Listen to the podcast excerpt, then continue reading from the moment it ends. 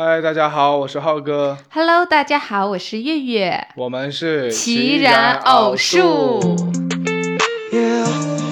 是从哪儿来？的狗尾巴草咬得更热烈。大后岁又忘记来，呜，我紧握着你的手，把它拍成照片。我们连转就像大风车，早该逃离这雾转转，把云卷死了呀。下个地方风筝睡醒了，乘着它走吧，飘飘，等着大风筝。嗯嘿，像菜花一幅油画，到随你的手，就沿着风车走吧。我们的播客现在终于有了一些文艺青年的特质，就是不定期更新，对，就是不靠谱。按照我们想要更新的那个时时间更新，就随我们心情更新了。说实话，这次更新其实也是有一半是随心情，然后有一半是在计划当中的那种。然后这次更新主要还是因为在前天的时候，我跟月月一块儿去看了一部片子，呃，是一个在一九年播出的纪录片，嗯叫做《他乡的童年》。大家感兴趣的话可以看一下啊。我们接下来讲的内容也会和这个纪录片有关系。对，因为这部片子还是启发我跟月月展开了一些思考的。他乡的童年嘛，大家从这个标题当中就应该能够看出来，它是讲小孩的，它是讲儿童的。对，然后他乡是指的是在各个不同的国家和地区，嗯，就说是不同地方的幼儿教育，嗯或者说是呃有关于教育这个领域的一些探讨，一些不同角度的一种展示。这部片子我们现在刚看到第一集，然后第一集是讲日本的，嗯呃，日本的幼儿教育是如何做的？其实这个话题就启发了我跟月月的一些思考，对因为我们现在是属于情侣的这种关系嘛，嗯。然后可能说在大家常规的预设当中，呃，结婚生子，对吧？这是一个非常正常的一个途径，所以作为情侣的我们也会想到说，那假设我们之后有孩子，嗯。啊，那么我们该如何对待他，然后如何去教养他？对，其实我觉得我看这部片子，呃，包括说我自己，呃，对于未来的生活而言，我觉得最重要的还是说，先要自己活明白，嗯，才要去说，对之后再去啊、孕育一个生命也好，或者是陪伴一个人的成长也好。对，我觉得先后顺序是这样子的，不能说自己还一团乱麻，然后还想要去，就是只是按照一个既定的世俗的节奏去过自己的人生，这个是我不想要呃看到的我自己人生的样子的。所以我觉得，呃，趁自己年轻，趁自己还能够去有这种。大段的时间去思考，我觉得就应该把这些事情想到前面，放到前面。对对对，嗯包括我们现在的这样一个探讨，其实我觉得都是，虽然我们现在没有孩子，嗯但是我们这种探讨其实已经是在进行着某种程度上的教育工作了。对，嗯因为我们是在准备我们自己。就像你刚才说的一样，就是说，如果我们自己不清楚，我们没有办法带给孩子一个清楚和光明的人生。对，除非我们自己做到，或至少知道该怎么样去做到，才能够带给孩子这些。嗯，是的，是对，的，所以从这个角度来讲的话，就是说教育的双方其实是一个一体的、一体的，然后是一个整合的，嗯呃，然后这个过程也是一个呃相互影响，不断的去给对方、给彼此施加作用的这么一个过程。对，嗯，所以我我听说过一种说法啊，嗯就是最好的胎教呢是开始于负三岁的时候。嗯，就是 现在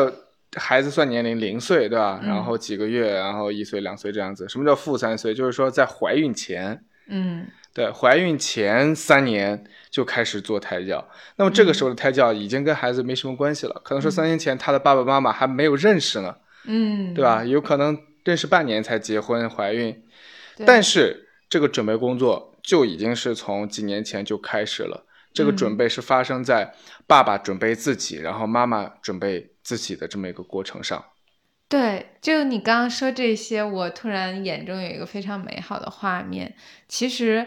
呃，我们送给孩子最好的礼物是那个成长着的自己，就嗯他和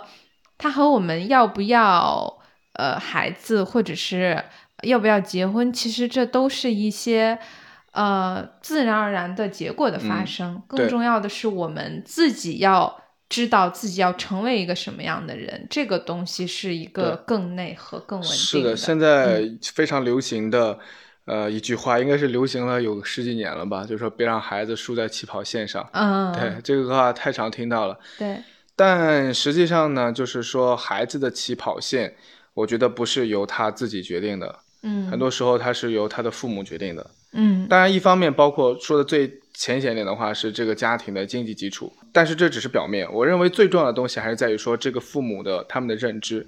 嗯，然后他们对于孩子的未来的人生规划。其实他们对于孩子的人生规划是折射出了他们对自己的人生规划，是的，也就是说，他是在用他自己的价值观和人生观去规划孩子。嗯，那么这个其实是反映出来是，如果他以他希望的、他理想的方式去生活的话，他会选择一种怎么样的生活？嗯那有的父母就会觉得说，呃，衣食无忧、温饱啊，嗯这种物质的这种财富就 OK。然后有的父母就会觉得他的孩子心里要快乐嗯啊，然后或者说，呃，他要探索到这个世界的方方面面，他有一种多元的认知。就是父母的不同，就一定会让孩子有一些不同。我们聊一些教育的部分，其实更多的时候是我们自己是受教者，我们通过对幼儿这个个体的感知，其实嗯。我们学会的更多的是我们要去如何尊重生命，我们如何去敬畏这个世界存在着的，嗯，所有的这种嗯很可爱的小生嗯。命，嗯嗯嗯，对，因为其实做一个孩子是一件挺不容易的事儿的。嗯，对，就是很多时候，作为大人，我们都得要学习如何去敬畏孩子，嗯因为作为孩子的本能的话，他会本能的是说去敬畏大人，嗯可能说大人，特别是他的爸爸妈妈，对他来讲就跟是天神下凡一样的那种存在。嗯对，但是如何去真正的发自内心的去尊敬和尊重一个孩子，确实我们大人们需要去学习的。然后我觉得我在看这部片子的时候，其实有一个，因为他这部片子我们在看到第一集讲日本嘛，然后嗯他去进入了两个幼儿园去做采访，嗯，对，然后这两个幼儿园，我认为就是有一种共性，就是他们是非常重视和尊重孩子的一个感受的，并且他们都在认真的探索孩子在这个年龄他到底有什么需求，嗯，他到底需要老师和家长配合他们完成什么样的任务和工作，嗯就是这种拷问的心态，这种追寻，这种呃追根问底的这种精神，其实我觉得还是挺打动人的。嗯对对，就是在我们国内的话，有很多呃学校都会挂一些标语，我印象很深刻，因为我幼儿园也挂了这样一个标语，嗯。就是一切为了孩子，嗯。为了孩子一切，嗯。为了一切孩子，对，就是有这么三句话的一个标语。但是可能说我们在具体去执行的时候，其实很多时候我们会陷入一种误区哈，嗯就是我们用大人的眼光来去判断孩子到底需要什么。对，就是那个很经典的场景，就是妈妈永远会觉得你冷。啊，对对对，是的，其实是被，如果我是孩子的话，其实那个时候我是被强加了一种需求，嗯对，就我可能判断那个时候我没有很冷，或者说如果我是个孩子的话，我会更希望，最起码说我会希望先征求一下我的想法，我到底有没有感觉到冷啊？嗯如果我感觉到冷了，那我就要穿；如果感觉不到的话，其实这个时候应当是以我的需求为主的。嗯，对，但是小孩子嘛，他们很多时候其实没有办法用清晰的语言把他们的需求表达出来。对，这个时候实际上是需要老师和家长以一种谦卑的心态和视角去观察他，嗯对，去试图理解他。嗯包括我们看到的这部片子里面哈，嗯就他他这两个幼儿园，一个叫做莲花幼儿园，嗯，然后一个叫做藤幼儿园。其实哎，其实你有没有发现，就他们这个名字上都还有个共性？就是和植物有关，对对对，嗯嗯就是和植物有关。我看到过一种说法，就说人的这个成长过程哈，嗯其实反映着是他的一个，呃，从远古时期生命的最初形式，然后一直进化到现在的这么一个过程。就说人一开始的时候，它是呃受精卵嘛，它是一个细胞级的一个生物。嗯，对，这就是生命的最初形式，就是这个样子的，嗯然后不断进化，然后长在妈妈的这个子宫里面，嗯那个时候周围全部都是羊水、液体什么的，这个就是生命在最初大海里面孕育的时候的一个、嗯海洋生命，对海洋生命。嗯然后呢，它呃这个最终降生到这个世界，嗯，然后变成了一个 陆地生命。哦，对，有这么一个发展的一个过程，而且说人的精神的一个演化的话，嗯。其实也面临了一个说从没有那么强的主动性嗯啊、然后到慢慢逐渐越来越自主的一个过程。这个的话，其实有人会把它比作是生命从呃无机体，然后到这个植物，然后到低等动物，再到高等动物的这么演化的一个过程。嗯，所以说，假设用这样的一个方式来去理解的话，其实幼儿园是作为植物方面的一个对应，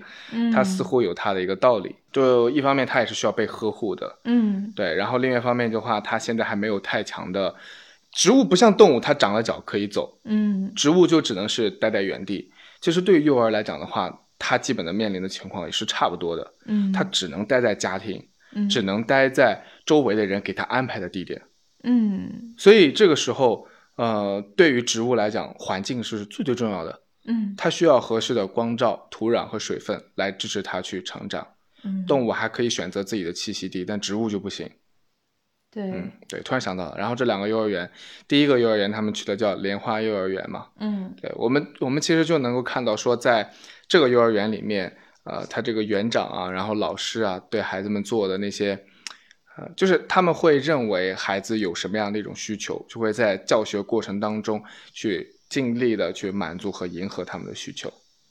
嗯，对，这个你能想到一些什么事例吗？嗯，我想到的就是一一开始这个纪录片的导演嘛，他一进这个幼儿园，他又跟园长说了一句：“这个幼儿园好吵闹、啊，对对对，好吵，分贝很大。对，嗯，然后就是孩子们每天会在呃，就是早上的时候会做一些这种有关于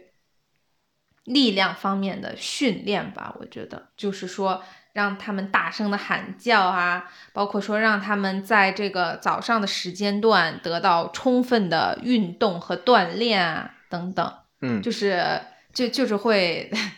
很聒噪嘛，对吧？嗯对嗯对，给我的一个印象也是，就是这个幼儿园是不推崇安静的一个幼儿园。我我联想到我们国内的话，哈，嗯其实会有，呃，包括我小时候我自己上的幼儿园也是这样的，嗯，就是老师们会把，呃，小孩子们一个班的小孩子们都安安静静的坐在那里，当做他的教学的高明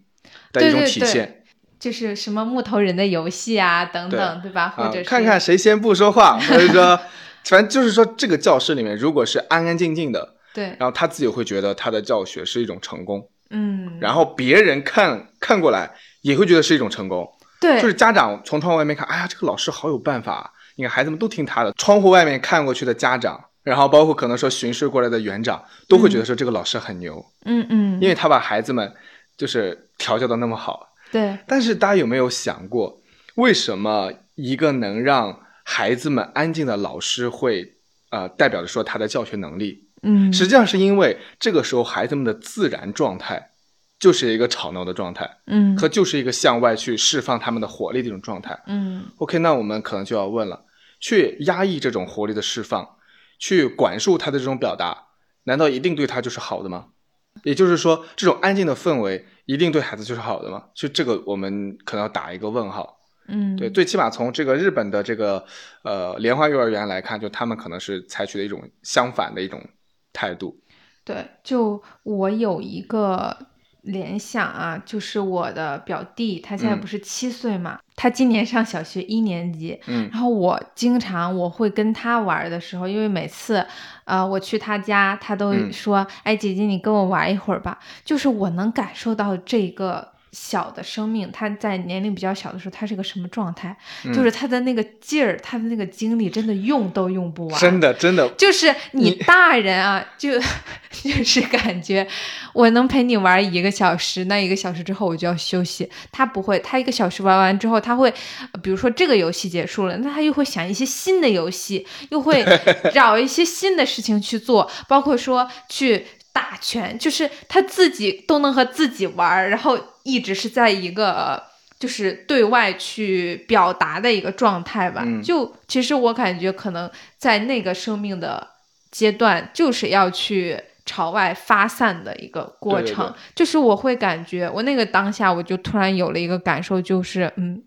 我们可能不在一个世界里面，就我们的那个交流的语言，有一些东西其实它需要表达，但是可能我接收不到，或者是我嗯这个力量精力跟不上，但是它是需要的。对，我觉得我们自己小时候回想一下的话，都会是这种情况。对，对，就是现在你比方说，作为一嗯个正常的社会上的成年人，有的时候平常啊、平常的日子生活了一天到晚上都会觉得累了，嗯，但在小时候真的不会有这种感觉。我记得我小时候玩玩具，你知道吗？就是那种暴力玩玩具的那种方式，就我不知道我拆了多少辆车，嗯就那种小塑料玩具车那种的。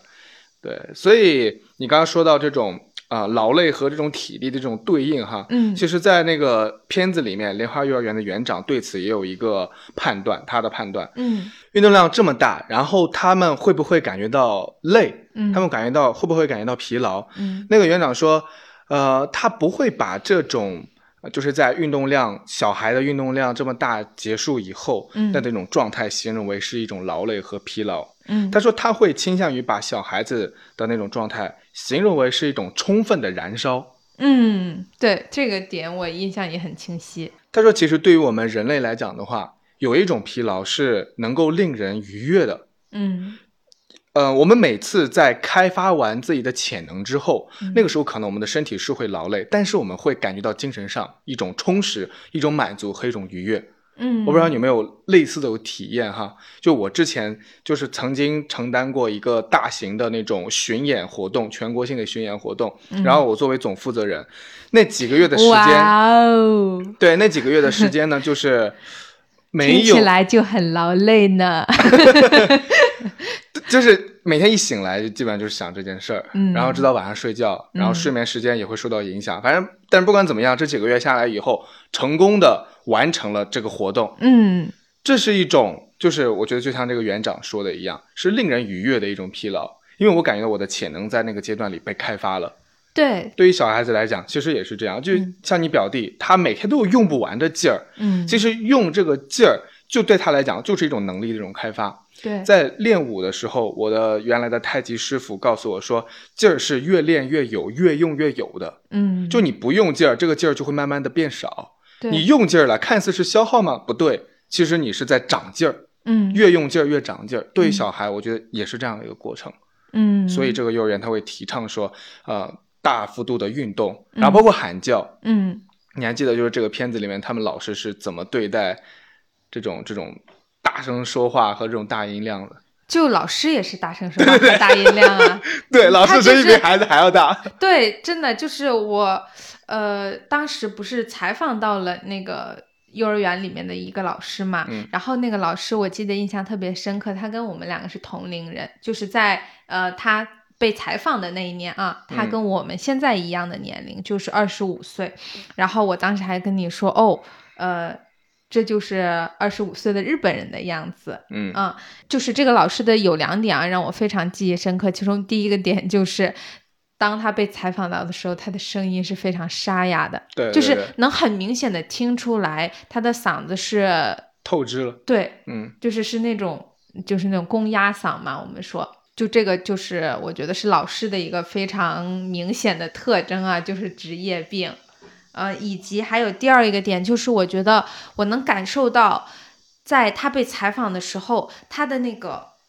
精神状态是非常饱满的，包括他的嗯一个坐姿，像像嗯刚刚那个呃你也有提到嘛，其实像对于孩子的这种喊叫啊，包括说让他们去端正坐姿的一个嗯这种引导，都是为了让他们可以去。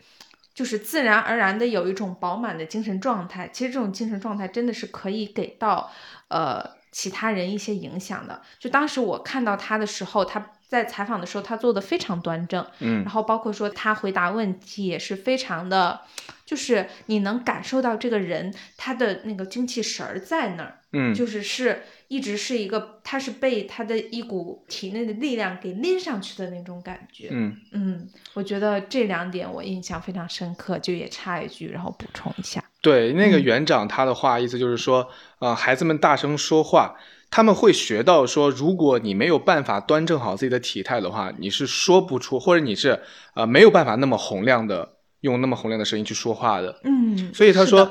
你在学习洪亮说话的同时，嗯，就是在去让你学习如何正确的用力发声和去端正你的体态的一个过程。嗯然后我还记得，就是说，在这部片子里面，他也展示了在这个幼儿园里面的一个剑道课程，嗯，就是日本的那种剑道课嘛，嗯啊，然后那个剑道的老师，我印象很深刻，他要对那些小孩子们说，在剑道课上，所有人必须要洪亮的回答嗯啊，不要发出那种像小孩子一样可爱的声音。对对对，我记得那个是卡哇伊那个对对对是吧？嗯但是很搞笑，就是说他面前坐的就是小孩子，幼儿园的孩子，嗯对吧？就三四岁那种的。对，但是他还跟孩子们说，不要发出像小孩子那样可爱的声音，而是要发出一种帅气洪亮的声音。对我觉得那个时候就有一点，就他好像是在培养一批奥特曼的感觉。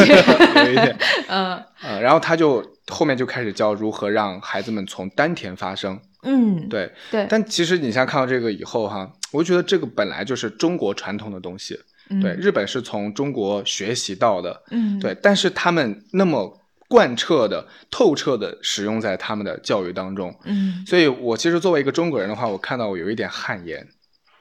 我一方面觉得说这个东西是一个非常宝贵的，来自于我们中国的一种传统，嗯。对。但是我们看到说我们的邻国嗯是捡起了这个东西，并且把它当做宝贝一样的。嗯但是我们现在可能在这方面还是有一些路要走，对所以也是一种提醒和一种警示吧。嗯，因为这部片子也是中国团队制作的，嗯，所以我觉得大家都是在想用这种方式，看能不能更好的让我们的教育能够越来越完善，然后能够越来越尽善尽美。然后这个剑道课这个场景就是带给我一个挺深的一个印象的，嗯。对。然后另外呢，就是其实他们在剑道课上啊，然后在其他的一个课上，其实我们还是能够发现哈，特别是东亚这一个片区，嗯。一个比较普遍的，成为一种底色的一种氛围，嗯，就是大家做什么事情都要求要整齐划一，对对，然后要规范有秩序，对一种集体主义这种东西，嗯对，这个是是是是，就是我们看。虽然日本的这个幼儿园有一些是我们很陌生的，嗯但是仍然有一些是我们很熟悉的。嗯就是我们自己上的这个学，然后我们上的这个幼儿园，跟他们也有很多相似的地方，就是这种嗯集体主义的东西。对对比方说，大家要一起做什么事情啊，嗯然后要一起列队啊，然后要一起回答问题，然后要一起怎么样怎么样。刚刚其实你有提到，就是东亚国家的集体主义嘛。对，那其实，在我们看的这个片子里面，第二个幼儿园啊，藤幼儿园，它里面的一些细节吧，会让我觉得这个集体主义其实是真的是渗透到了嗯生活之中啊。首先，我我觉得他们有一个点就是。你记不记得他们的那个门是特意设置了一个就是关不太上的那种，嗯啊，然后是有一个就是小小缺口，就是要真的是要非常认真仔细的关才能去把它嗯关上。嗯然后呢，嗯，当时这个纪录片的导演就在问那个园长为什么要这样子，园长就跟就跟他讲说，这其实体现了他们想要培养孩子做事就是要彻底、要完整的这样一种嗯态度。对，以及呃要把事情做完整了。如果说那个门没有关上，其实尤其在呃天气比较冷的时候，那可能坐在门旁边的孩子就会因此而呃冻到嘛。所以其实是通过自己的一个行为的规范啊，或者说自己行为的一个完整，来去照顾到其他人的感受。我觉嗯得这个是一个，就是让我觉得这个会成为教育的一部分。它不是一个生活中偶然的发生，而是他们把这个细节当做了他们教育的一部分，就让我觉得哇，就是原来其实集体主义也就是让我感受到集体主义的那种非常温暖的一面吧。嗯，嗯对，像这种呃要照顾他人感受这种的心境，其实在日本的社会里面是非常普遍的。嗯，就大家可能会普遍抱有一种说我不愿意麻烦他人，对对，然后我要看能为他人做什么这种这种想法。但是有的时候我会觉得哈，其实日本这个民族是一个很复杂的一个民族，嗯你很难说，就按理来讲的话，如果说全社会都是这样一种观念哈，嗯就不会有类似你像前段时间呃没有经过呃妥善处理的核废水排入大海的这么一种事情了。嗯 如果真的是说是，呃，我们大家都是不要麻烦别人，然后嗯要照顾到所有人的感受，那么其实世界人民也是这个集体群体的一部分啊。对，就谁产生的核污染，谁自己承担，不要让其他人承担。所以其实也很复杂，是不是也是一种说一套做一套呢？也不好说。嗯对，但是我们毕竟或者说是缺什么补什么，也有可能，嗯 因为可能缺少呃这一部分，或者大家都认为这一部分是需要的，所以说他们会把这个作为一个重要的理念喊出来。嗯，说我们不要麻烦别人，然后我们是一个群体之上，然后我们要集体行动，怎么样的？嗯不知道很难评啊。嗯但是我们就拿教育这件事情来去讲的话，其实集体主义我觉得有它呃很有优势的一面，对，就它确实能够让一个，特别是对于小孩子来说，他能够快速的融入这个社会的规则化的这种状态里面。嗯因为其实每个孩子他天生生下来以后，他是没有任何规则的。嗯他就是不高兴了，然后就哭，然后饿了就闹啊、嗯然后想干什么就就干什么，肆无忌惮，嗯就完全属于一种小恶魔的一种 状态。对，就嗯，他不需要顾及任何别人的感受，嗯他反倒需要别人抛下很多的事情，然后来去迁就他。嗯但是一个这样的孩子是不可能健康的走入社会的，对，因为社会是由无数个个人组成的。大家如果都是这样为所欲为，那这个社会就会乱套。那么需要他带着一定的对于规则的遵循和尊重嗯走入这个社会，这个社会才会接纳他。对，那么这个阶段应该在什么时候完成呢？其实就是应该在他受教的阶段完成，嗯而且越是这个阶段越是提前，嗯越是在他小的时候，这个阶段就越容易完成。包括那个联合幼儿园，他那个园长就说了一个他的一个观念哈，他说其实主动呃自发的遵守集体的秩序，嗯才是他认为的理想状态，嗯而不是说是被要求着遵守。嗯所以什么时候我们会想要从规则当中反抗呢？嗯是因为在提前我们形成了其他的规则了。对，比方说，我们呃，我们默认我们自己可以在任何时刻就能够随随便便的玩耍，这就是我们现在遵守的规则。所以，当另外一个规则被加入进来的时候，我们会觉得我们会有反抗，我们不愿意，因为这影响到了我们之前的一个习惯。嗯但是如果孩子在小的时候，他就已经被环境所一定程度的规训出了某种行为习惯的话和规则的话，其实他之后就不会感觉到被约束了。对，其实这个怎么说呢？极端来讲的话，有一点像《肖申克的救赎》里面说的，就是人被体制化了，嗯，就是人而人且还是自愿被体制化。对被体制化的重要特征就是说是他是他自认为是自愿的，嗯。就像是在那部电影里面一样，就是一个坐了几十年牢的囚犯，嗯。他最后出狱以后，他如果不跟他的这个老板打报告，他就没有办法去上厕所。嗯。不是说是他可以走进厕所里面，但是他尿不出来，嗯，对。他必须要报个告以后，别人跟他说批准，然后他才能尿出来。嗯这是很极端的被体制化的产物。但其实我觉得，我们作为社会上的一员，多多少少的都是受到了体制化的影响的。嗯，对对就嗯，说到这里啊，我也觉得为什么这个节目我看完之后很有。觉得很有意义、有价值，就是它提供了另外一个视角和维度，它从另外一个国家出发，然后我们去看看在世界上的其他地方。OK，那我们都是人，对吧？我们也要经历从小嗯孩到大人的过程。嗯，那他们会怎么样去对待教育？他们会怎么样去把最重要的东西生活中他们认为最重要的东西传递给他们的下一代。我嗯，觉得也会让我们去跳脱出我们认为的一些固有的惯性，然后去是的，去回看吧。对对对嗯去反思。嗯特别是我们聊到这个集体主义这个问题，你说它好吗？其实它也有不好的一面。嗯但是反过来讲，个人主义它就全都是好的吗？它也不是。对，关键就在于是说，是因为我们现在的大环境仍然还是一个啊、呃集体主义作为一个底色的这么一个环境，所以我们或许需要跳出这个范畴，然后来去重新审视，那到底我们要完成怎样的一种融合和一种中和，然后才是对于生命个体是最有利的。还有一个事儿就是说是在日本的学校里面，就是在这么推崇集体文化的这么一个社会和教育环境当中，嗯就是他们的霸凌现象也是非常严重的。嗯就是这其实是一个很值得我们去思考的一个现象，嗯就是为什么如果说呃这个规则是从小就会被植入的话，嗯，那么为什么在学校里面仍然会有这么多不遵守规则的人出现，嗯甚至是主动创建、试图创建一个小群体内的小规则？嗯这这其实就是我觉得就是霸凌的底层逻辑嘛，嗯对吧？就是我是老大，都听我的。嗯我觉得这个会不会跟集体主义的一些规训是有关呢？他们啊，小时候受到了一种规则的一种约束，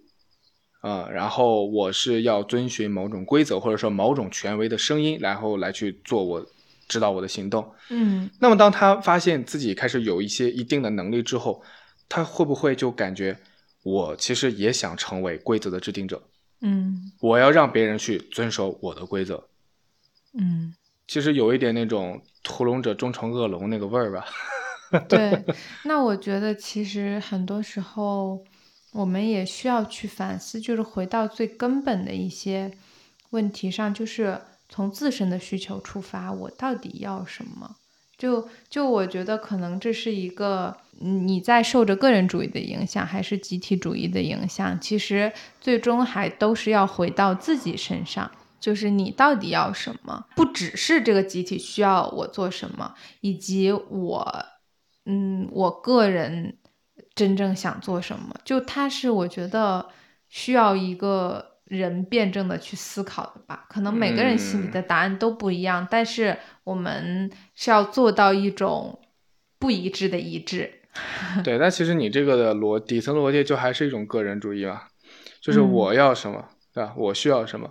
但是这个呢，我觉得也挺好的，因为我认为最理想的集体主义的一种表现，就是说每个个人独立决定之后，仍然选择遵守这个集体的规范，嗯对，而不是处在一种无意识和被约束的状态下，被动的去遵守这个集体的规范。对对，其实这个也是现代我们的这个呃，就是现代文化和思想的这种潮流推动的一个呃，目前的一个主流，就是说是个人是基本单位嘛，嗯啊，我们每个个体才是呃最最需要得到基本的权利保障的那个东西，而不嗯是某种组织或者某种机构。对所以你刚刚说的那种，呃，我也认同，对、嗯我也认同。但是在我们的就是这部片子里面所体现出来的、展现出来的一种东西哈，嗯以及是在教育这样的一种特殊的一种事情当中，嗯其实这种度的把握是非常非常微妙的。对我为什么说教育它是一件特殊的事情呢？就是说本质上来讲哈。教育是通过一定程度的剥夺他人的权利来完成他自己的一个工作的。嗯啊，就是呃，学生他现在其实，在一定程度上他没得选择，嗯父母就送孩子来这个学校，他就得上；嗯老师告诉孩子要做什么，他就得做。嗯所以实际上，教育是通过一定程度剥夺孩子的他的个人意志嗯为前提，然后来实现教育者的教育目的的。嗯所以，教育实际上是一个挺特殊的一个事儿。嗯如果按照说大家都是彼此都默认对方是成年人的话，就是现在的学校教育是很难成立的。嗯那大家都都有平等的权利，我为什么要听你的，嗯，对不对？啊，那既然是说是你选择的，你就要听，那这个学校可不是我选择的，我宁可孩子可能会觉得说，我宁可选择不上学，嗯 或者我宁可选择不让不拿你当老师，这不是我选择的，这是我被要求的，我被归属的，我被规训的。嗯但是这个我觉得现在暂时没有办法解决，这个就是我们面临的一个现状。因为我们都会默认说孩子他是一个不成熟的个体，嗯他需要得到成年人的一种约束。嗯但是我觉得说，作为教育工作者或者作为父母和准父母来说的话，其实我们是有必要对这个点有清晰的一个认识的。就很多时候，我们要充分的认识到说，你教育孩子，其实你也并不是天经地义。嗯你有的时候教育孩子，就是在某种程度上以爱的名义去践踏他的权利，嗯但是或许这个真的是为了他好，嗯并且客观上也带给他好的结果。嗯但是我们不能太陷入这种观念当中，无法自拔，不然的话就会变成强权的父母和强权的老师，以爱的名义让孩子做这，然后做那，然后去达到一个可能未必对他们真正有利的一个结果。这个就是父母和老师太拿自己的成年人的这种身份当回事儿的一个结果，我认为是。对，就是很多时候你其实是只是通过这样一种方式来达到某种目的，但是不要把方式当做目的，不要把方式不要执着于方式。其实最终你是要给到孩子的那个东西，你给到他了就可以了。对，我觉得嗯主要就是说是父母也好，老师也好，就是作为孩子的教育者来讲，就是要认识到自己的局限性吧。对，我觉得认识到了就行。对，其实其他的也不要觉得说自己嗯是，呃，老子说的话就是金科玉律啊，嗯就是完全百分百正确、牛逼、完整的，就不要这样想就行嗯啊。因为大家毕竟都是有限的人，对吧？没有一个完美的教育者，同时也没有一个完美的受教者。对嗯，就我觉得这个事儿，我们没办法给出具体的做法，但是我觉得我们能做的就是意识到这一点嗯就好。对，然后就会让自己不会执着于在一些方式方法上面，可能你自己也没有那么痛苦，孩子也没有那么痛苦，你也愿意去给他成长的时间，你也愿意去给你自己等待他成长的时间。对对对，嗯所以我觉得有一句话其实还是害人不浅的，嗯就是呃，听话就是好孩子。嗯就就是这这个话真的是，其实它就是一种反制，嗯他就是这种反制，他就是在他就是在试图去呃剥夺那个孩子他的独立思考的一种权利。你小时候剥夺他，你长大了以后，他也不会说自突然的就就冒出来。对，但是长大了，孩子长大了之后，父母又会觉得孩子怎么没有自己的思考，对，嗯而且长大了以后，孩子孩子就孩子他需要去判断哪些话该听，哪些话不该听啊，嗯，对吧？是的，他他不可能说，你也不希望说他听所有人的话，嗯。然后你也不希望是说是他就啊、当然有一些父母是希望孩子永远听他的话的，嗯，但是你得知道说你的话也不一定全都是对的呀，对，他也是所以我觉得人只要能意识到这一点，就不会有那么执着的控制欲了吧？所以就是说，嗯。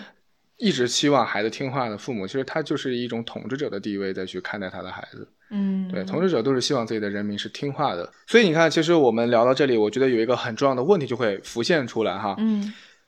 就孩子他，呃，虽然是一个独立个体，但他目前的一个环境和目前享有的一个权利和他的一个能作为的空间，嗯很多时候都不是在他自己手上的，嗯而是在他的父母和老师手上的。嗯。换句话说，就孩子这个时候，其实就像我们刚开始打的那个比方一样，他更像是一棵植物，嗯。它需要被关照，然后他需要被照料，嗯。它需要呃有人给他提供各种各样的一种养分。嗯。所以说，在这个时期的一个教育，啊、这个教育的对象其实不仅仅只是孩子，嗯。同时也有父母，也就是父母也是需要被教育的。嗯，他在被教育之后，他才能够更好的教育孩子，能够给孩子提供支持。同时，老师也是需要被教育的，只嗯有老师是被教育过的，然后他才能够更好的去教育他的学生。嗯对，这个也是这个莲花幼儿园的那个园长的一个理念嘛。嗯对，所以我看他那个片子里面展示的就是说，他会定期的去组织家长的活动，嗯对，而且他们还会考核家长，因为他们那个招生名额年年爆满。对这个点我也很有感触啊。嗯。呃，就是他们的这个理念吧，就非常的重视说，嗯，家长对于孩子的一个影响，家庭对于孩子的一个影响，因为他们认为自己虽然是呃幼儿园，虽然是教育机构，但是其实真正能给到孩子施加影响的，不仅幼儿园，也不仅家长，以及这个孩子所在的一个社区等等，包括说这个国家等等的，就是各个方面吧，包括社会。就其实都在对一个孩子的成长，对一个孩子的教育起到非常重要的作用。嗯，我就记得那个园长，他当时有分享说，他们会给这种很想要把孩子送到这个幼儿园的父母出考题，然后有一个考题就是，嗯，如果你的孩子现在二十岁，你会想要对他说什么？就是其实这个问题对于一个。呃，比方说，孩子只有两岁的父母，其实问到他们，他们是会被问住的，因为他们没有想到自己的孩子二十岁，就是大概二十年之后吧，会是一个什么样子的。那其实也同时问这个问题是想问什么？其实更多的是这个父母，这个家长，他作为一个个体，他对于自己的二十岁有什么样的期许？这也反映了他的人生观。我觉得这个就是一个，就是他不仅是一个教育的问题了，他更多的是一个人的他整体的价值观的展现。就是他想要自己的孩子成为一个什么样的人，就其实回到了我们一开始说的那个话题，就是我们想要我们未来的孩子是什么样子，首先我们自己就要活成那样子的人，才有可能支持到他。对对对。是的，所以家庭教育是，特别是在幼儿教育当中，是一个非常重要的一环。嗯，毛主席就说过一句话，就是这个世界是属于你们的，也是属于我们的，但终究还是属于你们的。对，其实我觉得像这个话也可以用在教育上。嗯，就是学校跟是这个这个话应该是学校对家长说的。嗯，啊，就是说孩子是你们的，但也是我们的，但终究还是你们的。对，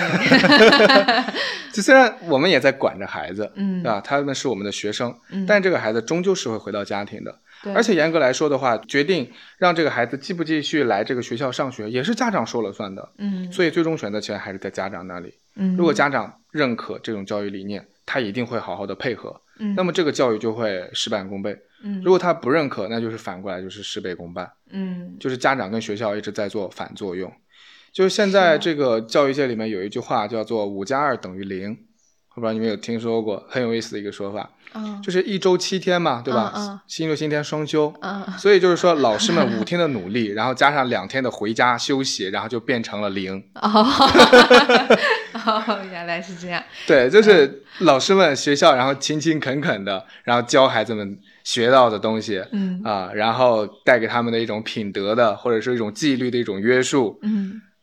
完了，如果是一些不配合的，或者说是家长没有这个觉悟的话，嗯，那么两天就会被打回原形。嗯，那我觉得这个小孩更惨，就是他对努力了一个周，结果最后结果是零。对，可不就是这个意思呢？其实 中间最。最痛苦的是孩子，嗯，就是他要不断的去接受两种力量的一种拉扯，嗯，我在学校里面我受到这样的一种价值观引导，我回到家我就变成另外一种，嗯，在学校里面老师教我说要呃礼让他人，嗯，到家里面我妈教我说你你可千万得护着好自己的东西，你不要被他人骗了，你得不能那么老实，你得聪明点，得精明一点，你这就孩子很痛苦，嗯，因为两边对他来说都是他很尊重的人，对。希望这样的孩子在这个过程中能得到更高维度的成长吧，只能这样祝福他了。但我觉得这实际上是一种奢望，嗯，因为你不太能够期待一个孩子说要用一种辩证的方式去思考，他会觉得啊，老师这么说有他的道理，家 家长这么说有他的道理，他不会，嗯，他很多时候只是一种痛苦，他到底谁是对的？所以我觉得，如果家校呃，包括说。其他的力量对于孩子的成长，他们可以形成一股合力。其实对于孩子的支持是会非常大的。但如果他们他们去呃之间的力量是呃此消彼长的，那其实就很孩子就会变得很拉扯。各方都付出了力量，但是并没有真正的做工。对，就是这么个意思。嗯，就是那种叫什么？一夜回到解放前的感觉，就就大家都很努力，嗯。都很努力的把孩子带往他们认为的好的方向，但嗯最终这个孩子就只能是痛苦的停留在原地。这这个就是说，呃，家校如果不一致的话，嗯，然后各方力量如果不一致的话，孩子的真实处境，其实我们缺的不是努力，我们缺的是为什么要努力的思考。或者说努力嗯向哪个方向，对，对于目标的一种认识，是的，嗯确实，我觉得我们都不不怎么缺乏努力，嗯。对，大家都是在以各自的方式去培养孩子对，但是怕的就是这个各自 所以说才需要大家统一思想嘛，一起需要。集体主义的东西。对对对，嗯。呃，其实我觉得家长在这个时候还是挺伟大的，嗯，因为只要是认识到了对孩子好的事情，大家都会去做嗯。啊、父母都会死心塌地的为了孩子，然后去牺牲自己的很多东西啊，甚至是，对，是的，特别是我觉得对要孩子这件事情来讲的话，我会有一个顾虑，就是觉得如果孩子出生的话，那其实我们的世界都会围绕着他转嗯啊。现在比方说我们俩的方式就是我有我的世界，你有你的世界，咱俩有咱俩的二人世界嗯啊，这是咱们的方式。对，但是孩子出生的话，其实前面的这些都都白搭了。都要为那个对那个时间来服务，对，陪伴他的时三世界来间。服务，对，就为孩子这个第三者，对他的出现其实就是一颗最亮的电灯泡，对，一切都得围绕着他转。嗯嗯，但是怎么说呢？我觉得作为父母来讲的话，应该也会从中学习到很多吧，包括嗯说那种无私的东西。是的，就是要学会去爱嘛。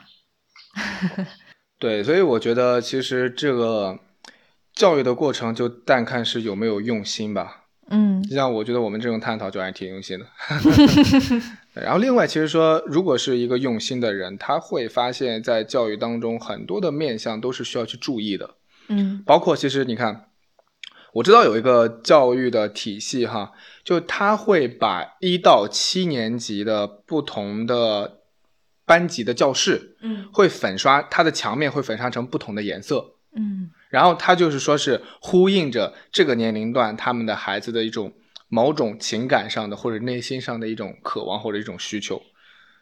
呃，就是会有这么很精细的一种划分。嗯，然后包括说建筑，就是有的教育它就会推崇说，呃，孩子们坐的这个椅子啊，然后课桌啊，然后嗯。家具啊什么的，都是要木质的嗯。啊，尽可能的选用自然的材料，而尽量的减少那种塑料啊，或者是那种化合物啊之类的那种那种东西。嗯啊，包括在这个片子里面，其实他也有提到，就是说，呃，幼儿园会要求妈妈嗯给孩子们在开学前准备好各种各样的东西，嗯呃，包括他的名贴啊，然后当然衣服这个就不用说了，嗯然后还会邀请妈妈给孩子们去这个手工制作玩具嗯啊，然后手工制作他们的书包。嗯，对我觉得这些其实都是一件很温暖的事情。我不知道你小时候有没有享受过这种待遇，就是由妈妈做的一些什么东西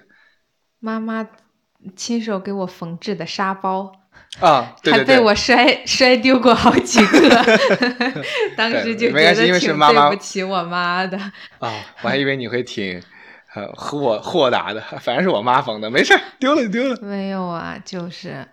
还是会觉得有点不好意思，因为是妈妈妈妈亲手缝的。对，你看，就是妈妈亲手缝的，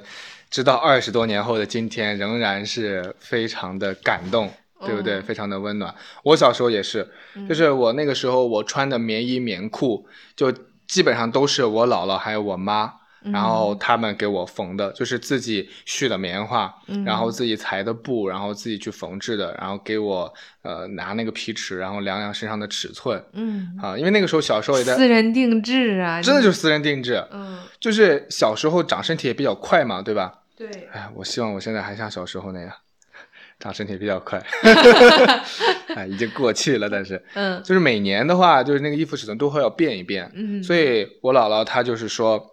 每年都把我上一年的那个棉衣棉裤嗯要拆掉，嗯然后把棉花取出来，嗯，然后重新再缝制一年新的这个衣服出来，嗯，就是各方面都是加长啊、加宽，就这个样子。嗯，所以穿那个是哇，那超级暖和，你知道吗？嗯，就是在大冬天里面，因为北方嘛，就零下十几度，肯定暖和，对，就穿一条棉裤就可以了。嗯，穿一条棉裤，外面再套一条单裤就可以了，就嗯特别温暖。嗯我到现在都还想着，对，就像这种手工做的东西是非常，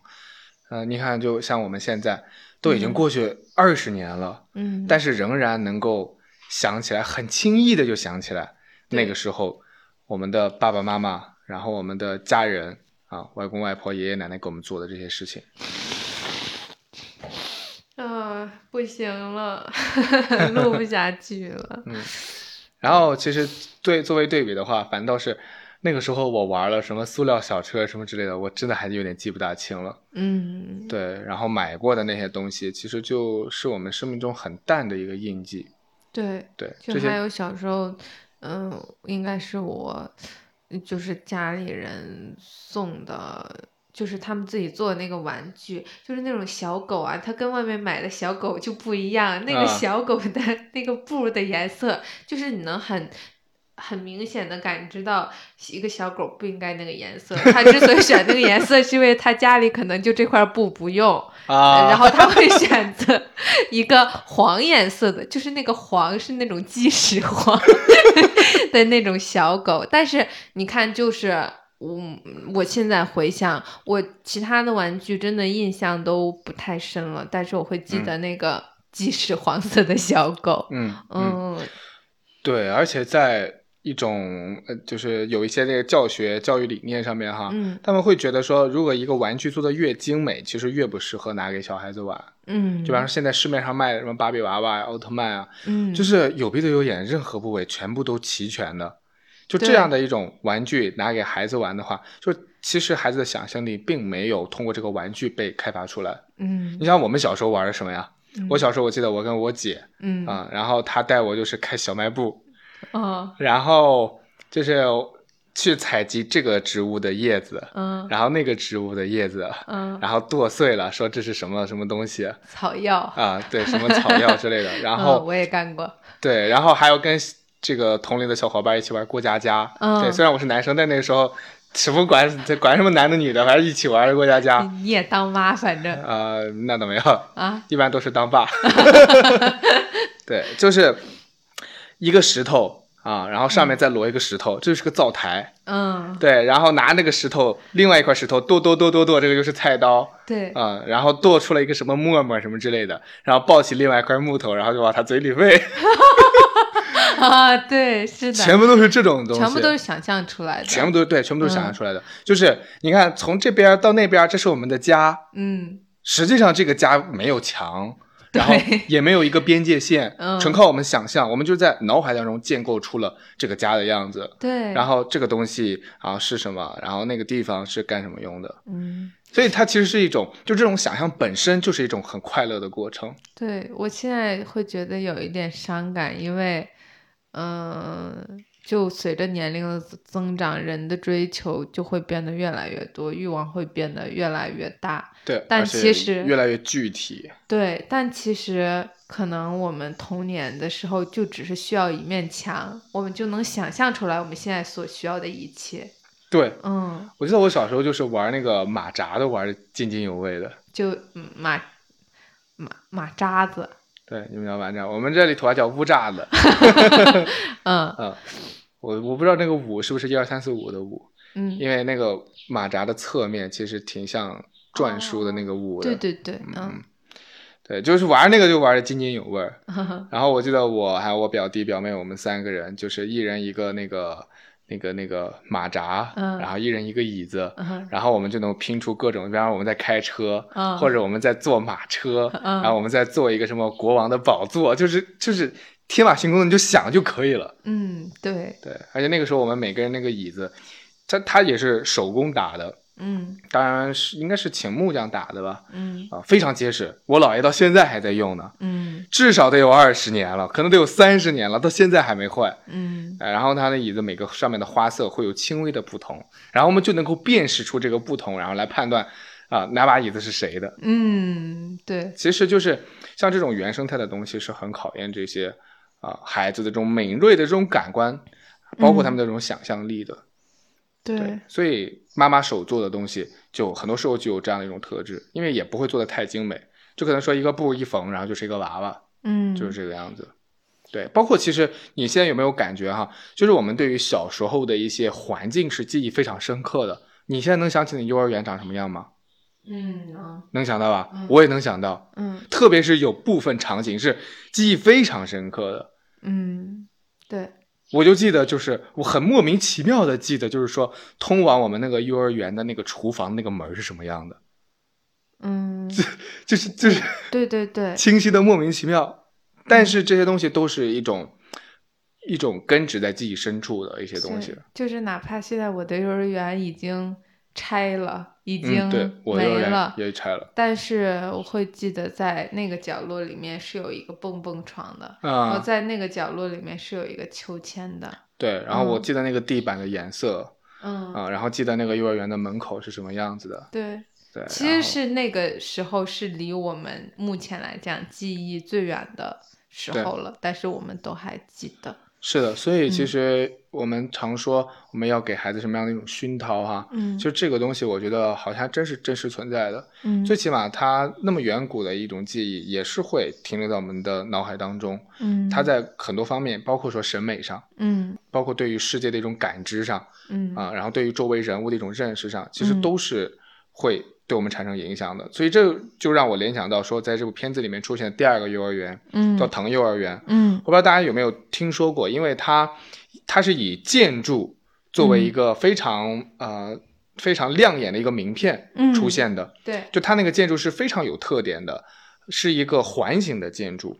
嗯。呃，你像我我小时候在看这个纪录片之前，其实就已经有啊有印象是吧？对我也是，嗯。我之前就看到过一个文章专门讲它这个建筑的，嗯。是一个圆环，然后圆环的那个一层呢就全部都是教室，嗯。然后二层呢就是孩子们的活动空间，嗯，然后圆环的中间是一大片草坪，嗯。然后据那个这部片子里面邀请了那个建筑师来嘛，嗯。然后建筑师说这个其实就是呼应着呃就是禅这个禅意的这个部分，嗯嗯，对，就是中间是空的，然后呃这个四周是一个圆融的，啊嗯然后互相连接，然后无始无终的这样的一种形状。对对然后这个设计师他们也很有意思，他们是一对夫妻共同设计的嗯啊。然后他说他们在观察自己的孩子上幼儿园的时候，就一直会很喜欢画圆，嗯对，一直在不断的画圆，是试图画出一个完美完整的一个圆出来。嗯对，我不知道你小时候有没有这种冲动哈，我小时候是是有这样一个冲动的，我还记得。嗯就是会在某一个特定的时间段，就是会喜欢画什么东西，而且会重复画一个场景。我小时候就重复画了一个场景，就是说是，呃，一个房子，然后一棵树，然后一个太阳，然后一片草地。还有一个小人儿呃，我没有人，哦，然后我那房子上就是一定是有一个门，然后一定有一个门把手，然后一定有一个由十字线构成的一个窗框。嗯我后来是看到一些研究儿童的这个呃心理的一些书籍知道，嗯就是那个时候就是会可能有一些孩子会经历这么一个阶段，就是会不断重复的画出一些什么东西，然后它对应的是什么什么什么。嗯我现在想就觉得还是挺神奇的，嗯对。然后这个建筑师也说，就是这个建筑其实就是对于孩子们的一个绘画的一种，也是一种呼应吧。嗯对，然后它还有一个一个原理，我觉得非常的有趣。嗯他说，在这样的一种开阔的中庭，因为它的圆圈中间是是空地嘛，对吧？嗯嗯然后四周是这个教室，嗯就说在这样一种结构里面，就是说每个孩子都可以非常自由的决定他与其他任何一个人的距离。嗯就比方说，我要到什么地方去，我就可以去找他去；嗯然后我要啊、呃回到什么地方，我就可以自由的回到什么地方。嗯因为你像现在我我小时候幼儿园哈，嗯，就它很明显的一个区分就是什么呢？就是说教学区就是教学区，嗯然后玩耍区就是玩耍区，嗯然后干什么的地方就是干什么，就是它是分得很清楚的。嗯我没有办法说作为一个幼儿园的小班的小孩，然后我可以自由的来回穿梭在各个地方，我不行。嗯比方说隔壁班，他离我就是很远，嗯。我穿过教室，然后我要经过一个无意义的走廊，无意义对，然后我敲开他的门，嗯。我才能够找到他。嗯。但是在这个藤幼儿园的设计里面就不是，嗯。你的门基本上也都是玻璃，对。对，而且中间的空地，就是说大家每一个课间都会来到的地方，嗯。不需要老师的带领。我们那时候还需要老师带领呢，就说你要从教室到院子里面，就是老师得带着去才行。嗯，对，这个也很有意思的地方。对，我觉得这个腾幼儿园它它还有一点让我印象很深刻，就是它更追求的不是一种完美，而是真实和自然。嗯嗯，就是他们中间圆圈的那一片空地嘛，其实是不是那种水泥地，对不是那种很平整的，而是有坑坑洼洼，有很多像不平的地方。对然后就是那个设计师，他当时说了一句话，就是 inconvenience is better，就是不嗯方便其嗯。实是更好的，嗯。就让我觉得，哦，就是突然有一种被击中的感觉，就好像我能想象到的，我过往中我所有特别有成就感的时候，都是其实是在去克服这些不方便中诞生的。对，就是会引发，其实这种不方便带给孩子的就是一种思考，以及说激发他的想象。比方说，那 OK，这里有一个不平的小洼地，我可以把它想象成一个泳池啊，我可以把它想象成一个。就是哎，我都觉得泳池这个想象力，我的想象力太匮乏了。就像我们对吧？我们小时候那想象力，它可以想象成世界上任何的东西，我觉得都是可以的。所以，就是让我也觉得，可能我们追求的完美根本就不存在，反而是在，反而是在这个过程中感受到的那些真实的部分，才是我们最值得宝贵的。对，它中间那个草坪我也印象很深刻，嗯，就是坑坑洼洼的，然后这里一个包，然后那里一个包，对，然后那个草也种的也不是什么很很，一看就不是什么好草坪的那种感觉。嗯，对，就是这里有棵草，然后那里没有草，就这种的。嗯对，但是我想说，就是现在可能我们会有很多的父母哈，他们会有一种观念，就觉得我照顾好的照顾好孩子的方式是什么呢？嗯，就是要给他的生活提供尽可能充分的保障嗯和一个保护，或者像你说的，就是方便。嗯，他要？什么有什么，然后他需要什么我就给他什么。孩子不需要在考虑任何情况的这个基础之上，他又能够拥有全部所需的一切。嗯但是这个真的对他好吗？或者说，我们要搞清楚说，孩子在作为孩子这个年龄段里面，他的首要任务是什么？其实他的首要任务就跟现在的所有动物一样，嗯，就是要学习独立生存的本领。对，比方说，猫在生下来，它的首要任务就是说要学会怎么捕猎，嗯，学会在离开猫妈妈以后怎么样去独自生存，嗯，要学会关于生存的一切技能。嗯其实作为人来讲也是一样的。嗯如果猫妈妈把小猫保护的太好，哎，别别动，别动，别动，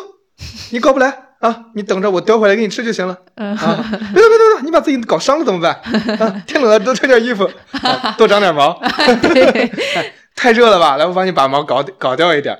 如果是这样的话，那小猫独立出去的时候，它就完蛋了，对，它根本就没有办法是养活自己。嗯其实人虽然是这么高度社会化的动物，但本质上是仍然是一样的呀。嗯作为孩子来讲，作为人类的幼崽来讲，他的首要任务仍然是要学会如何在幼年时期就能够掌握独立生存的技能和本领。嗯如果这个时候家长把它保护的太好，他没有办法学习。嗯他去加点衣服的方式就是招呼人，嗯。妈给我点衣服，妈帮我脱衣服。然后他去这个进食的方式也是招呼人，妈嗯我想吃啥，嗯，妈我想要啥，对吧？所以他最后可能说照这样培养下来，他唯一掌握的本领就是喊妈，但是妈不可能永远陪在身边，对，既没这个能力，也没这个本事，嗯。也不可能就是为了他好的话，也不可能这样去做。我突然想到了，就是在我们目前的一个社会里面，有一种家庭，就是四加二加一，对，就是四个老人啊、就是双方的父母嘛，嗯。然后还有这个夫妻，嗯。然后这加起来是六个人，就是嗯。六带一，就是对。六个人带一个娃，其实还带不好，就还会有各种各样的状况。我觉得就是那个真正的目的搞反了。就不是说我们不是要给孩子提供多么多么好的生活的条件，这这是一个方式，但最终我们其实是要给到他，嗯，独立生存的本领的。那这些本领其实是要通过一些放手来实现的，而不是通过六个人的抓取、拼命的抓取来实现的。对，嗯是的，所以现在我们面临的一个普遍的家庭环境，还是说是独生子女偏多的嘛？嗯，对吧是的，呃，然后其实独生子女的话，一方面是老人们，然后长辈、家人都会有更多的精力来去关心这个独苗。嗯，另一方面的话，其实作为这个家族来讲的话，它的试错成本是非常非常高的。对，就是假设这个孩子有什么闪失，这个家族就就就很困难了，嗯，是？对吧？就不不像以前，嗯你像我父亲，他是兄弟五个人，嗯然后我妈她是姐弟三个人，嗯对，就是作为他们的那个父母来说的话，就是我姥姥姥爷爷爷奶奶，嗯，一方面不可能有精力说是精细的去照顾每一个孩子，对，而且那个时候经济条件也不好嘛。嗯。另外一个的话就是说有底气，嗯，对吧？他不是说是是唯一的那种。对，所以说，其实我觉得我也能理解，如果是独生子女家庭的父母的话，其实要，呃，让孩子没有那么，就是让他泼辣一点，给他一个粗犷的生存环境，其实还是挺挑战他的心理底线的，嗯因为毕竟这个成本太高了。对，对，但是咱们就说，纯从孩子好的角度来讲的话，泼辣一点、粗犷一点、粗糙一点的这种生存环境，我觉得还是有好处、有帮助的。嗯我觉得我从小的生存环境还是属于挺泼辣的那一种。对，就是我妈，反正是不会把我管的太到位的 啊。对，她就是你你，反正我跟你说了，我如果说实在是想让你干什么，我就会强硬粗暴的让你干。然后如果说我觉得你随意，你最好听，你不听的话你也无所谓，那你就随便去。嗯。对，你就像我，所以我小时候其实我家里面基本上没太怎么管我出去玩的事儿。嗯，我真的就是说是回到家，我也挺自觉，一写完作业，然后就开始出去疯，嗯。一帮男孩子就开始出去疯，嗯。所以我那个时候就爬墙，嗯。然后那个什么搞那个什么泥坑，嗯，然后挖沙子，嗯。啊什么都干过，然后腿上经常是磕的青一块紫一块的，我妈也不管我，嗯对我觉得还挺幸福的，真的。嗯我有一次从那个小区里面在挖那个那个水管那个嗯管道，就挖了一个一米多高的一个沟，嗯，对，然后我们几个男孩就就是在沟边上就是比赛，探险？对你敢跳吗？你敢跳过来吗？哎，我敢。然后我就咔跳过去，结果没站稳，就掉到坑里边了，嗯沟里面了。那沟里面就就是厚厚的淤泥，嗯，我掉进去以后，我的脚都拔都拔不出来，好不容易把脚拔出来，然后鞋留在里边儿，然后我就光着脚在旁边拔鞋。鞋拔出来以后，它已经成了一个泥球了，嗯就是根本就穿不了了。嗯然后我就拎着鞋回家，然后我心想，这肯定被打一顿嗯啊，或者或至少会被说一顿。然后我就干脆把鞋就扔在外边然后我姥爷问我：“你鞋呢？”我说：“我不知道。” 就撒了一个特明显的一个谎，知道吗？嗯 就是我可以说一万种理由，但是不知道这肯定不是一个 理由。嗯对，然后我姥爷就从外面把鞋找回来了，他也没说我，嗯嗯，然后我妈也没说我，然后大家都把它当一个笑话，嗯 但我也觉得很丢脸。但是，但是是一种很开放的一种养育的态度。嗯是的，对，就现在我我真的有自己看到过哈，嗯就小孩要玩土，然后妈妈或者是姥姥在旁边说不要玩，脏脏。嗯，这个这是经常的，这是常态了已经。我觉得他们真的好可怜。嗯，对，就是他们失去了很宝贵的体验的机会，以，及就刚刚有说到这个，我我有一个就很直观的感受，就还是我表弟之前我就他妈妈我姨妈给他找幼儿园的时候，嗯。啊、我就有听说，就我姨妈其实对于很多幼儿园都不是很认可，就不是因为对教育理念不认可，而是嗯。对什么你知道吗？就是对于他们不让孩子玩儿，或者说嗯。他们对于教学的那个，就他们对于教室的一个卫生，就是是要用很多很多的消毒水，就要创造一个无菌的环境给到孩子们。啊，就这个东西，我觉得是对非这个常，就是，就其实孩子在那个过程中，他接触到一些细菌，基本上啊，就我觉得在我们的城市环境里面，不存在说接触到一个细菌就一定会怎么样的，而是说在嗯这个过程中，孩子们可以收获到的是免疫力的增强，对，是吧？对，就玩土、玩泥、玩沙，其实都没有什么。所以最后我姨妈就也没有选择那种，就是学费又很贵，然后环境又特别好，然后就是那个卫生、那个消毒又做的特别到位的。她反而是在每次我表弟幼儿园放学了之后，带他一起去家周围的一个公园的沙坑里面玩，然后玩到天黑才回家。嗯，嗯，对我们那时候小时候哪有什么专门的游乐设施啊？对都在小区里面，然后找一个泥巴地，然后挖个坑就打玻璃球，对对，或者是有什么墙可以爬下去的就爬，对没有专门的游乐措施的。对，还有这种，包括说，我记得我小时候，我家楼下就是有一个很大的坡，然后那个坡我们也可以用来玩，啊就是什么东西都可以用来玩儿。对，嗯，棍子那时候男孩拿棍子，对哇，找了一个好棍子如获至宝。对，其实那个好棍子无非就是一棵枯枯掉的树枝这个样子，对，嗯，也不是什么什么精美的宝剑啊或者什么之类，但在我们手里面，不是什么大师剑。对，但在我们手里面，它就是一把宝剑，嗯，一把宝刀，嗯，对，一把非常优良的武器。嗯就这种体验，我觉得是，哎呀，特别，实际上是本能的一种嗯体验。对，对，所以我觉得就就这个这个这个这个度是怎么把握？嗯就像你刚才说的，其实我觉得你姨妈也已经是在关注幼儿园的教育理念了，这个就是他们的理念，他们就觉得说我们要全方位的保护好孩子，嗯，对，然后我们要照顾孩子，这个其实这个理念是你姨妈不认可的嘛，对吧？对对，，这个我也不认可，我觉得，嗯对，因为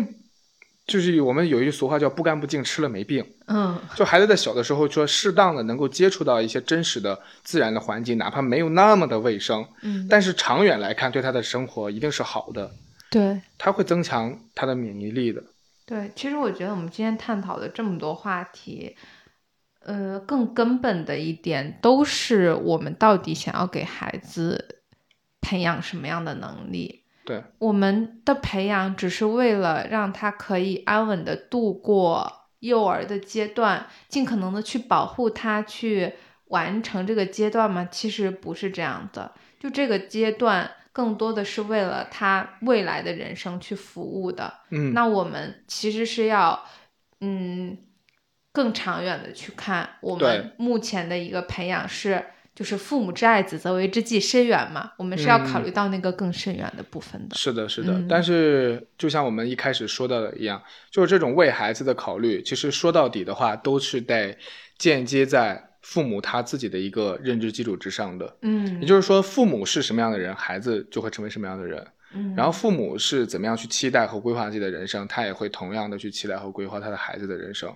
对，对我们虽然不能够完全否认孩子在特别是长大以后，他确实有能力选择成为跟他父母不一样的人，嗯但是没有办法回避的，一定是父母对他的前期影响是非常非常重要的。对，对，所以我觉得其实，嗯、这部片子带给我的一个触动就是说，父母跟孩子他们其实是一个相互配合、共同完成一件教育事情的一个过程。对，然后老师跟孩子也是这样一种互相配合的关系，嗯。老师跟父母也是这样一种互相配合的一种关系，就它是缺一不可的，在这个过程当中。嗯，没错，对，嗯。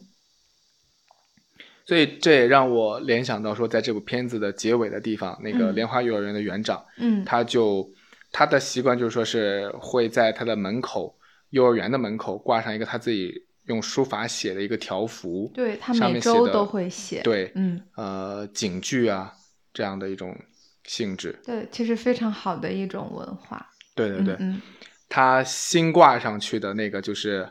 呃，来自于这个我们的中国的经典《孟子》里面的一句话，嗯，对，叫“不为也，非不能”。嗯。我觉得其实可能是代表他的一种教育观吧。嗯，就有些事情我们并不是做不到，嗯。但是我们确实是有选择的，在给孩子提供这样的或者是那样的东西，然后不去提供这样的或者是那样的东西。对，其嗯。实这这句话的理解有很多，嗯。我也觉得它针对于一些可能会存在的霸凌现象也是这样。就我其实可以去当那个老大，但是我不愿意这样子去做，嗯，或者说我不会这样子去做。对，嗯我觉得就是说，站在你这个是站在学生的立场上，他可以嗯吸收这个意思。对对，站在老师的立场上，他同时还要站在父母的立场上。对，对比方说，就像我们刚才聊到的一样啊，嗯这件事情并并不是说是父母没有办法照顾的孩子那么周到和体贴，嗯，但是我觉得父母不是没有这个能力，嗯但是你也可以不去做。对为什么呢？因为你有你自己心中的道义，你有你自己心中的理念，你认为这样做、虽然照顾的全面，但不一定对孩子是最好的。对，所以它讲究的是一种取舍有道，嗯对，张弛有度的这样一种理念。对。那既然你说到的是这句话，那我就说一下，它的前一句话，对，嗯就是他那个换下来的那个横幅，就是孩子是大人的父母。嗯我在听到这句话的时候，我内心就是会觉得，哼，如果我怎么说呢？如果我很期待自己的成长可以多一些课题的话，那以后就真的是要考虑要生个孩子，跟他一起成长。就是我觉得自己成长和你带动另一个生命去成长，或者说你期待另一个生命带给你一些成长的那种感觉，也是完全不一样的。嗯所以我觉得，更多的对于那么幼小的生命，我们更多的不是要去对它支配啊，或者是命令，而更多的就是去尊重，去陪伴他们一起成长，以及是说他们其实是我们的大人，就是他们是在教我们成长的。嗯，嗯是的，是的，我听过一句话，对我也很有触动，嗯就是母亲在生出孩子的同时，孩子也把母亲给生出来了。嗯，因为这个身份是互相赋予的，如果你没有孩子，你也不会成为一名母亲。嗯所以我觉得，作为啊、父母，呃，作为老师，或者说像我们俩现在，我们只是一个成年人，对吧？嗯没有父母和老师的这种身份，嗯。我觉得我们其实都应该在这句话里面，还包括你刚才分享那句话里面，嗯，学习到说如何能够平等的和充满尊重的去看待孩子，然后嗯。去对待教育这样一件严肃的、庄重的事情。是的，对我觉得只要有这样的一种发心，有这样的一种认知，其实嗯。很多东西都会变得更加简单一些。有问题我们就去改嘛，前提是我们要能看到问题。嗯如果我们是很自以为是的觉得孩子你就得需要这个，嗯然后我就是可以对你这么做，我们永远没有办法看到问题的。对，包括我觉得我们现在来聊这部片子，其实也是一样，就是我觉得我们看到教育当中的问题，嗯。无论是什么地方的教育，然后嗯无论是什么形式的教育，嗯。其实看到问题，我认为都一定意味着是一件好事儿，嗯。也都一定意味着是说是发现问题的那个人的一种负责的态度。对，就像是我看到这部片子一样，我就会发自内心的去思考、去追问自己，我到底想要什么教育，嗯。然后我的孩子他需要什么教育，然后嗯我能够为这些教育做一些什么。是的，嗯，如果我们每个人都这么想的话，那我觉得肯定教育它应该是一件享受、很享受的事情。对嗯也是一件非常有价值的事情，嗯，因为人类社会就是靠世代交替来完成延续的。对，那么，如何保证世代交替是顺利过渡的呢？只能通过教育，嗯只能通过教育。所以，这个是我们作为人的一种局限性，但同时也是作为人的一种优点，因为我们可以在不断的、呃有节奏的、有规律的社会大换血的过程当中，完成社会的前进嗯，和人类文明的演化。是的，所以，这既是一个挑战，同时也是造物给我们的一种礼物。嗯嗯，没错，把握好它，嗯，是吧，女人？啊、所以你看这个节目，我觉得我跟月月今天聊的都挺开心的，受到这个节目的一个启发。然后它总共是一个系列，嗯，然后第二集的话是讲芬兰的，对吧？是的，我们还没有看，对，但是我们会看的，嗯。而且我们会聊的。对。我们也打算说把这个作为一个系列，对。播客的一个系列，因为我觉得我们俩的一个身份就是说现在是情侣嘛，嗯然后可能会将来面临到孩子教育的问题。嗯既然我们也已经提到了说最好的胎教是负三岁啊、然后我们也提到说父母是孩子的非常重要的老师，然后嗯家庭环境是非常重要的教育环境嘛。对那我觉得何不从现在开始就为此而准备呢？嗯，对不对？是的，最起码我们两个人先统一想法嘛，统一嗯观念嘛，然后在不断的学习过程当中获得更多元的一些视角嘛。对我们两个要作为一种合力，起码要给到未来的孩子是一种凝聚的力量的支持对，最嗯起码不要让孩子在我们俩身上感受到纠结。和分裂。对，听爸爸的。这这咱俩要先统一战线。对这样的孩子真的很痛苦。嗯，对，所以说在这里也诚恳的建议各位听众们啊，一定不要闹家庭矛盾。然后在这个基础之上的话，如果有这个兴趣、有这个意愿关注孩子教育，其实真的是可以去吸收一点更多元的视角，嗯，然后来给你的家庭教育作为一个补充的。是的，嗯最重要的也是对于你自己的人生引起一些新的思考。觉对得，，因为嗯其实你自己也是你受到的教育的产物，没错。没错。OK，、所以也推荐这部片子叫《他乡的童年》，有兴趣的话大家可以去搜索一下。是的、o k 那我们今天的节目就到这里啦。嗯，就到这里，欢迎大家的推荐、关注和转发。嗯嗯，，OK，那拜拜，拜拜。的狗尾巴草摇得更热烈。大后岁月忘记来，呜，我紧握着你的手，把它拍成照片。我们俩转，就像大风车，早该逃离这我转转，暴云卷死了呀。下个地方，风筝睡醒了，牵着它走吧，飘飘，等着大风筝。嗯嘿，像插花一幅油画，陶醉你的笑容，就沿着风车走。